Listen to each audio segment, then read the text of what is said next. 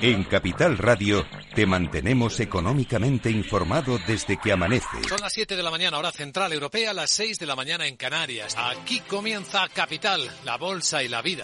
Haciendo algún break en el camino. Enseguida, hora trading la hora más golfa de los mercados. Para continuar informándote después de comer. Son las 4 de la tarde, las 3 en Canarias. Esto es Mercado Abierto, en Capital Radio. Y que cierres el día conociendo todos los detalles. Señoras y señores, buenas noches, bienvenidos. Escuchan la sintonía de Capital Radio. Les invito a que nos acompañen aquí en el balance.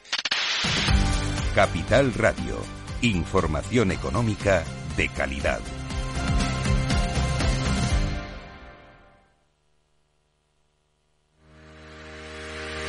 Si quieres conocer mejor las empresas con las que trabajas, empieza por Informa. Compruébalo con tres informes gratis, el nuestro para que nos conozcas más y los dos que tú elijas para tu negocio.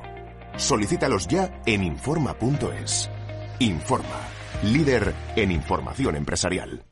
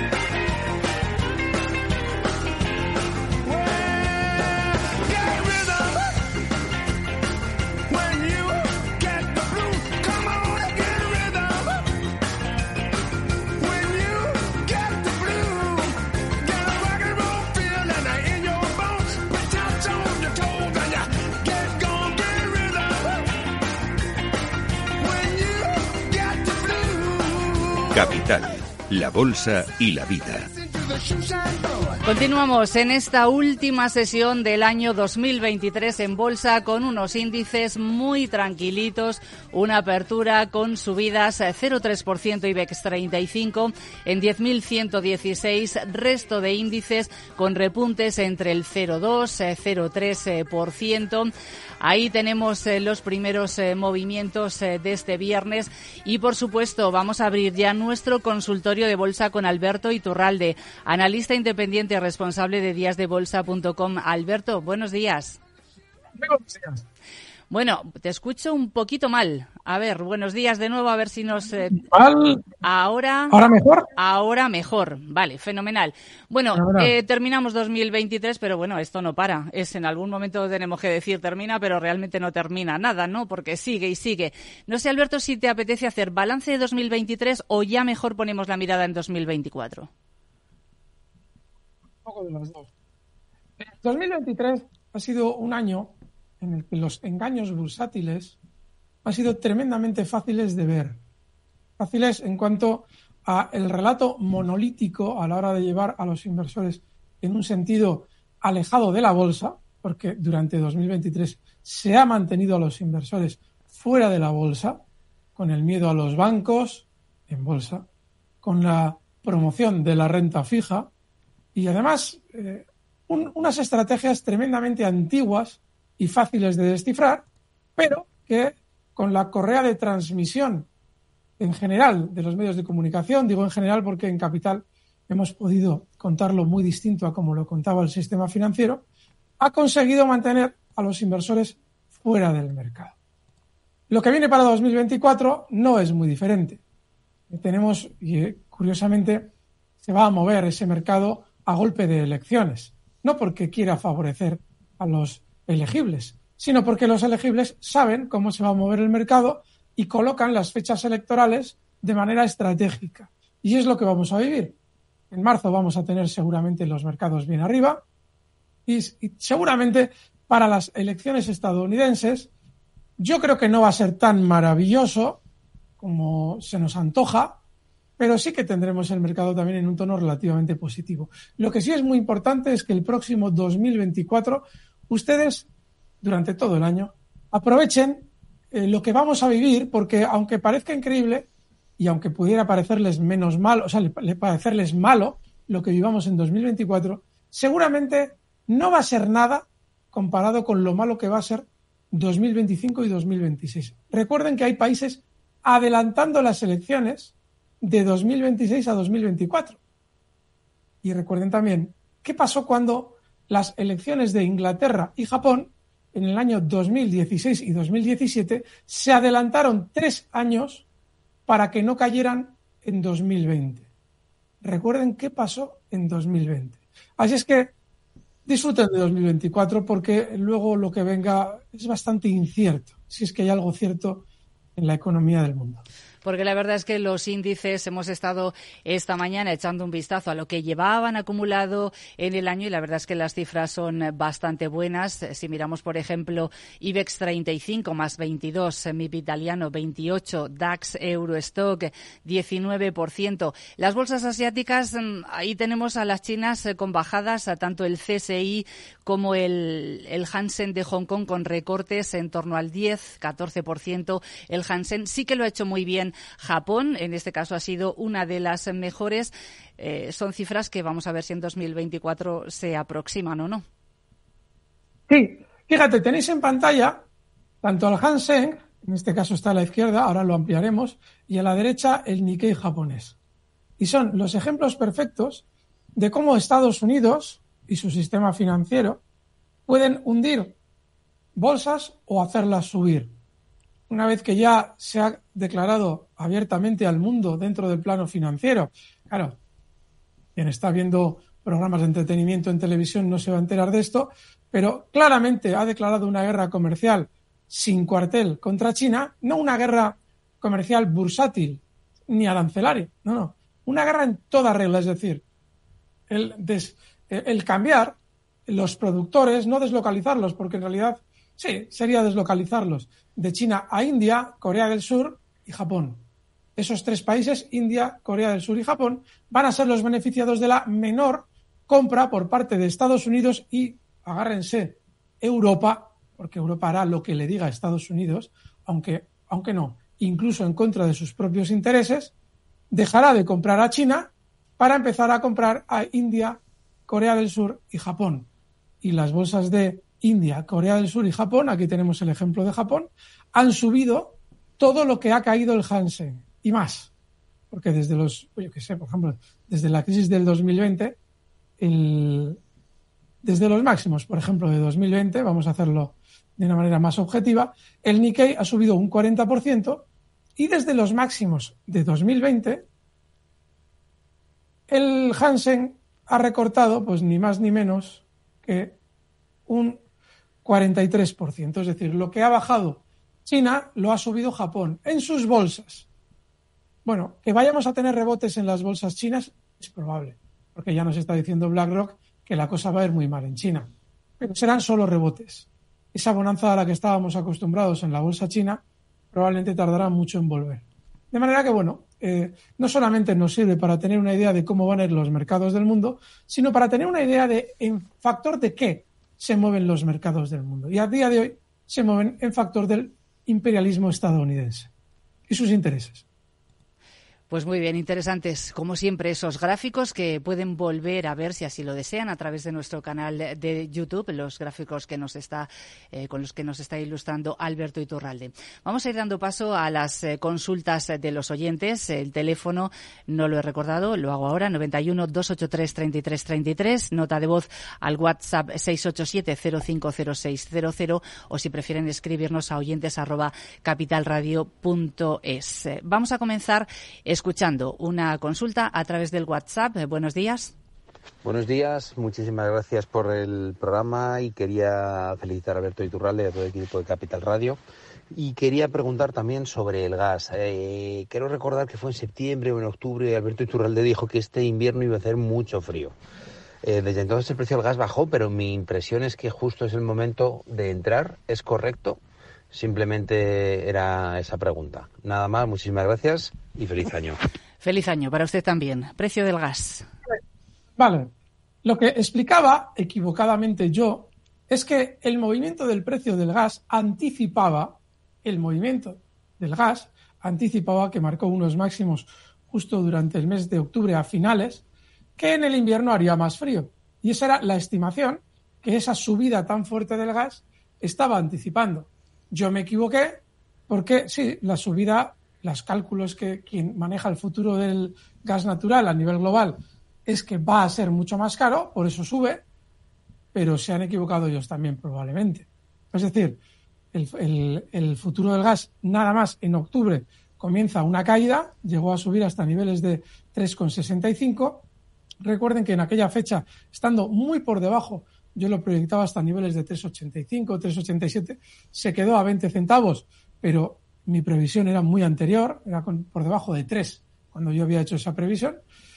Y sin embargo, mi planteamiento era equivocado porque, efectivamente, lo normal es que si el gas sube en octubre, a finales de octubre, está en máximos, es porque están anticipando un invierno muy frío, pero un recorte inmediato justo desde el 27 de octubre se produjo un recorte fortísimo hasta niveles de desde 3,6 hasta marcar niveles en mes y medio, dos meses, de 2,23, eso lo que anticipa es que no, no va a haber un invierno muy frío, aunque inicialmente en octubre el mercado de futuros lo estuviera anticipando. Así es que, no, yo les sugiero, les sugiero que no se compliquen la vida con el gas natural. El gas natural, todos los precios sobre los que yo voy a hacer previsiones en las que probablemente me pueda equivocar, son precios que vienen, de repente aparecen como una seta. No son precios como SACIR, Telefónica o cualquier otro valor que estemos acostumbrados a tratar. Porque los futuros del gas natural tienen unos condicionantes que no podemos manejar gráficamente como otros condicionantes. Con lo cual, yo les sugiero que se quiten de estas cosas. Pero bueno, Allá cada cual. Allá cada cual, efectivamente. Eh, damos paso a una consulta que nos ha llegado a través del correo electrónico. Nos la envía Sergio desde Barcelona y Alberto te pregunta cómo verías cortos en Iberdrola. Si baja de 11,63. Si lo ves razonable, objetivo y stop loss. Vamos a ver. Cortos en Iberdrola. Eso es. A ver, hay un problema con Iberdrola. Antes de eh, marcar unos claros cortos, porque puede tener recorte. La subida de Iberdrola ha sido prácticamente sin cuartel, desde niveles de 9,90 hasta marcar unos máximos en 12, un 21-60%, que es más que la subida del mercado eh, global, por lo menos la subida media del mercado global. Entonces, antes de que sean cortos, tiene que aumentar su volatilidad. El IBEX la ha aumentado. Eh, el DAX la ha aumentado. Los bancos la, han aumentado. Probablemente, si hay un recorte en el mercado inmediato, algo que no tenga que ser muy profundo, pero que, bueno, nos pueda merecer la pena llegado el caso para volver a entrar más adelante, los valores tienen que tener baja volatilidad. Y voy a poner un ejemplo más evidente. Fíjense cómo durante los últimos meses hemos hablado muy bien de Inditex. Inditex está marcando nuevos máximos históricos con muy baja volatilidad. Es una situación bastante parecida a la de Iberdrola. Otro valor en el mercado español que está haciendo un movimiento con relativamente baja volatilidad es Ferrovial. Ferrovial tiene un susto, como todos los demás, hace dos semanas, pero vuelve de nuevo a reducir esa volatilidad y a moverse al alza. exactamente lo mismo que Ferrovial ha hecho Iberdrola. Lo mismo. Es decir, tiene un pequeño susto la semana pasada, pero vuelve de nuevo a moverse con tranquilidad. Entonces, si bajara de niveles de 11.65, pero antes hubiera aumentado su volatilidad, sí que podríamos plantearnos unos cortitos. Pero yo les sugiero que, a ver, hasta que no haya a ver, como explico, hace dos semanas, cuando se producen las palabras de Powell, yo explico que el mercado va a cambiar de su forma de moverse. Y digo, no que necesariamente vaya a caer, sino que sus desplazamientos ya no van a ser con la limpieza que lo habían venido siendo durante dos meses mientras todo el mundo estaba fuera del mercado. Ahora ya hay una razón para comprar, van a bajar los tipos de interés en marzo, con lo cual, obviamente ya todo el mundo tiende a ir al mercado. Pero se tiene que ver correspondido con los movimientos que estamos viendo. Y ya lo ven, Inditex, Ferrovial, Iberdrola, son tres valores del IBEX importantes. Están con baja volatilidad. ¿Que la banca recorte? Sí, pero es que la banca es la que más había subido antes. Con lo cual, ojo, ojo con dar por hecho que Iberdrola va a recortar porque no tiene ahora mismo pinta de hacer. Vamos con unas consultas, en este caso también a través del WhatsApp. Escuchamos, eh, buenos días. Hola, buenos días. Eh, yo quería preguntar a Alberto por qué él no usa las, las medias ni tampoco Fibonacci, al, al, contrario que casi todos los analistas. Observo siempre que se fija siempre en soportes y resistencias, básicamente, pero que no, que no usa todos los elementos, por si quiere explicarlo. Muchas gracias. Muy bien. Porque no lo necesito. Es decir, eh, pregunta, ¿por qué? Me suelen hacer menudo, ¿por qué no utiliza velas? ¿Por qué no utiliza gráficos logarítmicos? ¿Por qué? Esta pregunta que le ha hecho, fantástica. ¿Por qué no utiliza medias móviles? ¿Por qué no utiliza Fibonacci? Porque no los necesita. Es decir, no son necesarios. Muy bien. Ahora, el hecho de que otras personas los utilicen no significa que no sean útiles. Es decir, son fantásticos. Y si ustedes los utilizan y les sirven a ustedes, maravilloso. Pero no es necesario. No es. No es que no sea necesario para mí. En realidad no lo es. Lo que ocurre es que todos tendemos, y es natural, a utilizar las mismas herramientas que utilizan las personas que, en teoría, creemos que saben más que nosotros. Sin embargo, eso que es normal y es natural en un proceso de aprendizaje, también es algo de lo que nos podemos sacudir. Y yo en su día decidí sacudirme de todas las herramientas que no fueran imprescindibles y básicamente estamos casi ya el gráfico y yo.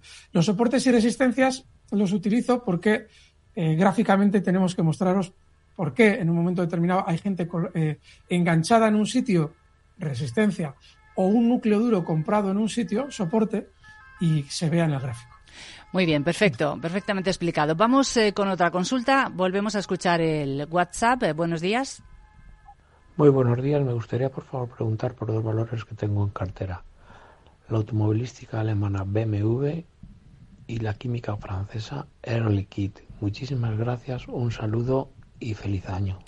Feliz año para usted también. ¿Por cuál empiezas, Alberto? ¿Por BMW o por Air Liquide? Sí. El problema de BMW es que hay varios RICS a ver cuál es el que sale aquí. Vale, a ver si es este. Para ver cuál es el correcto, ¿no? Vale.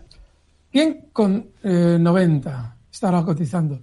Bueno, ha tenido una arrancada durante el último mes, no tan fuerte como otros, y es que hay muchos sectores que están en máximos, hemos hablado antes de Inditex, bueno, sectores, valores importantes dentro de su sector, Inditex, textil, ferrovial, eh, obra civil, y Iberdrola, muy cerquita de máximos. Los bancos lo han estado. Y sin embargo, BMW está muy lejos de máximos. Cuando eso sucede, hay que entender que la tendencia del valor es más débil que esos otros valores que he citado. Y uno debe elegir a poder ser bien a la hora de estar en el mercado. Eso significa que BMW, si durante los próximos meses el mercado en general sube, BMW lo normal es que vuelva a máximos pero no que haga una ruptura de máximos antológica. Está muy lejos de ellos. Con lo cual, bueno, yo desde luego no estaría por esa razón, ¿eh? pero no porque el valor ahora esté especialmente mal, sino porque está especialmente lento. Air Liquide, un valor del que yo creo que hemos hablado innumerables ocasiones aquí en, a ver, en negocios a la hora de buscar un valor en minutos de oro o no. Vale, bien. Vamos a ver en 176 está ahora mismo, subida del 0,2% en el CAC 40. Ahí está. Fantástico. Es un valor lentísimo. Cuando vemos el gráfico, porque yo lo intento alejar para que se vea con el mayor histórico posible, nos da la sensación de que el valor es ¡buah! super alcista. Bien, es muy alcista gráficamente. Sin embargo, vivir dentro de Air Liquide es un aburrimiento. Es decir, es un valor muy alcista, pero muy lento en sus desplazamientos. Con lo cual, el valor sigue muy bien. Eh, si alguien si alguien que especula a corto plazo está dentro de él, no debería porque es un valor lento, pero bueno, un stop en 173 puede servir. Y mientras tanto, a disfrutar del viaje porque es un valor muy alcista. Vamos eh, con otra consulta. También escuchamos a través del WhatsApp. Eh, buenos días. Hola, buenos días. Eh, soy Luis de Burgos. Me gustaría preguntar al analista por Karuma Therapeutics, KRTX. Un saludo y feliz Navidad. Karuma Therapeutics. Esta es la primera vez que la oigo. Yo no sé tú, Alberto. Pues sí, también es la primera vez que la oigo. Karuma. Karuma ha dicho KRTX, si lo he cogido bien. Sí, vamos a ver si aparece ese gráfico. Bueno, a ver, es un valor, eh, bueno, ludopático. Un valor que tiene movimientos excesivos, claramente, fijaos qué movimiento tan alcista. La única parte buena que tiene, la única, es que en los recortes, durante su tendencia alcista, ha sido lento.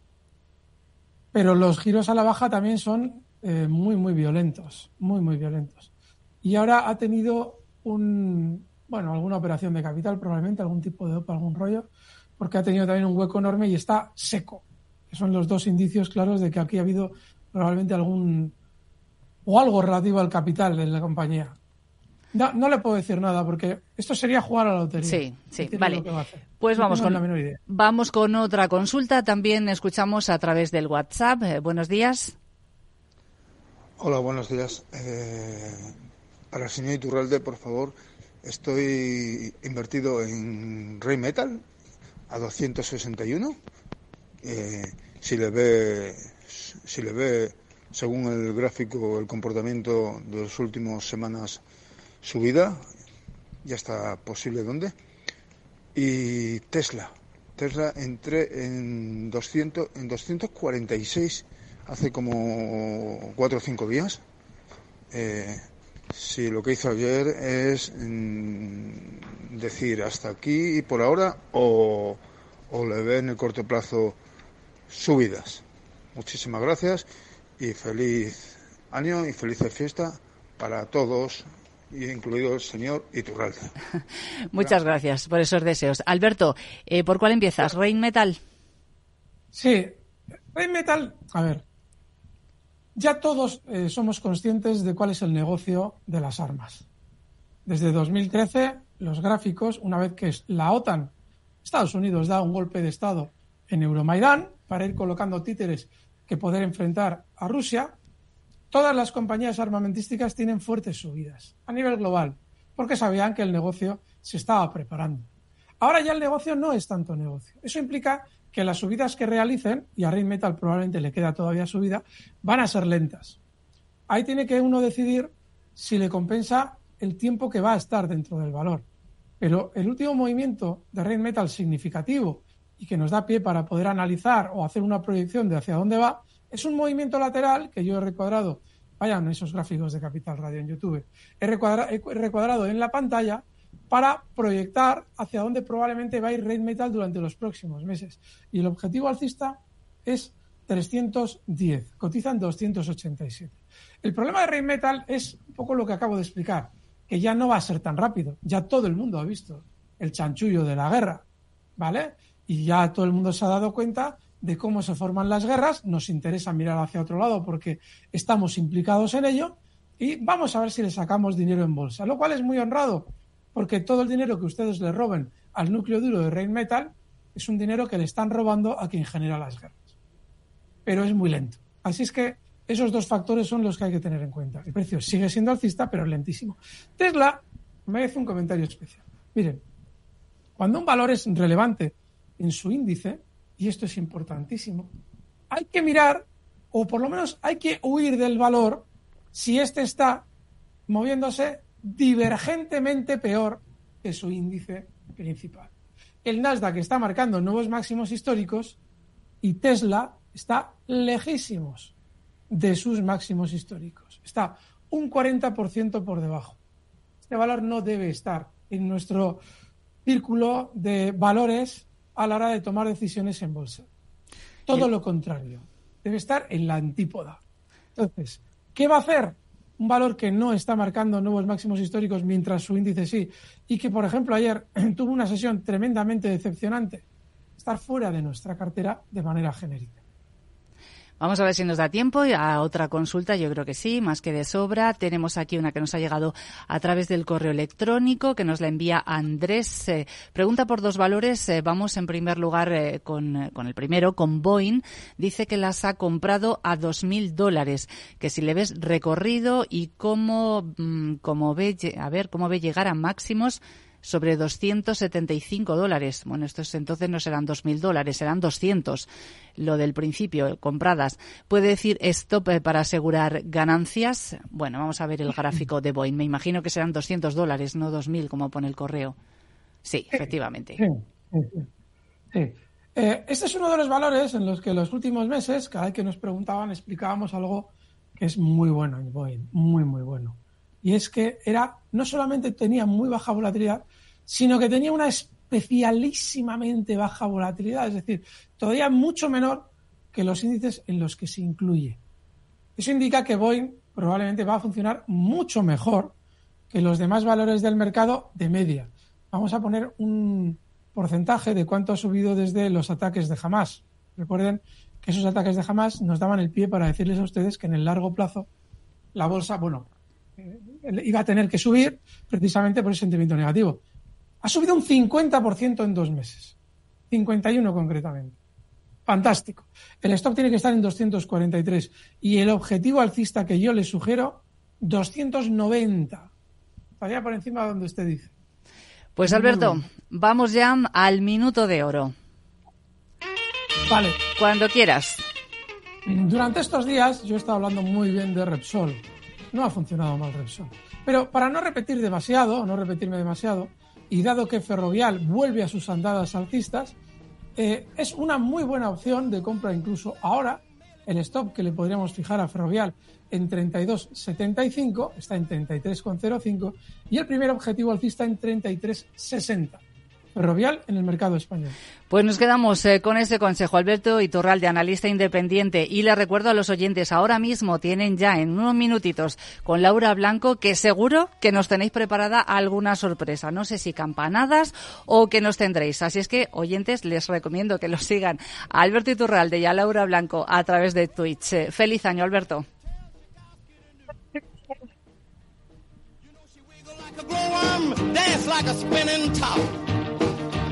She got a crazy partner, you ought to see him reel and rock. Long as she got a dime, the music won't never stop. I roll over Beethoven, I roll over Beethoven, I roll over Beethoven,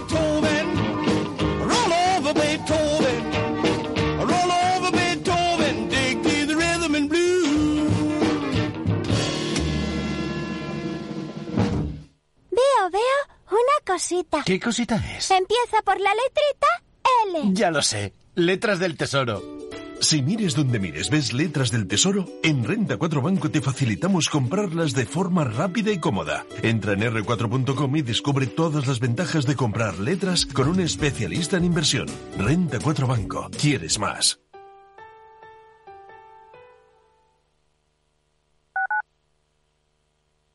Madrid, 103.2 FM, Capital Radio.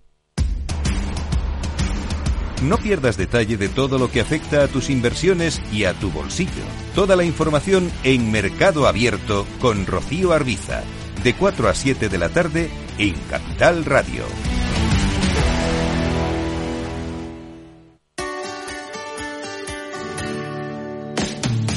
Humanos en la Oficina, el programa más divertido y de mayor influencia en el mundo de las organizaciones, con el presentador de mayor audiencia en el mundo del capital humano y speaker internacional Miguel Ángel Pérez Laguna. Todos los viernes a la una de la tarde en Capital Radio.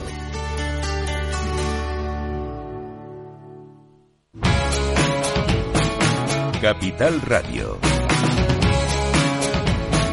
Siente la economía.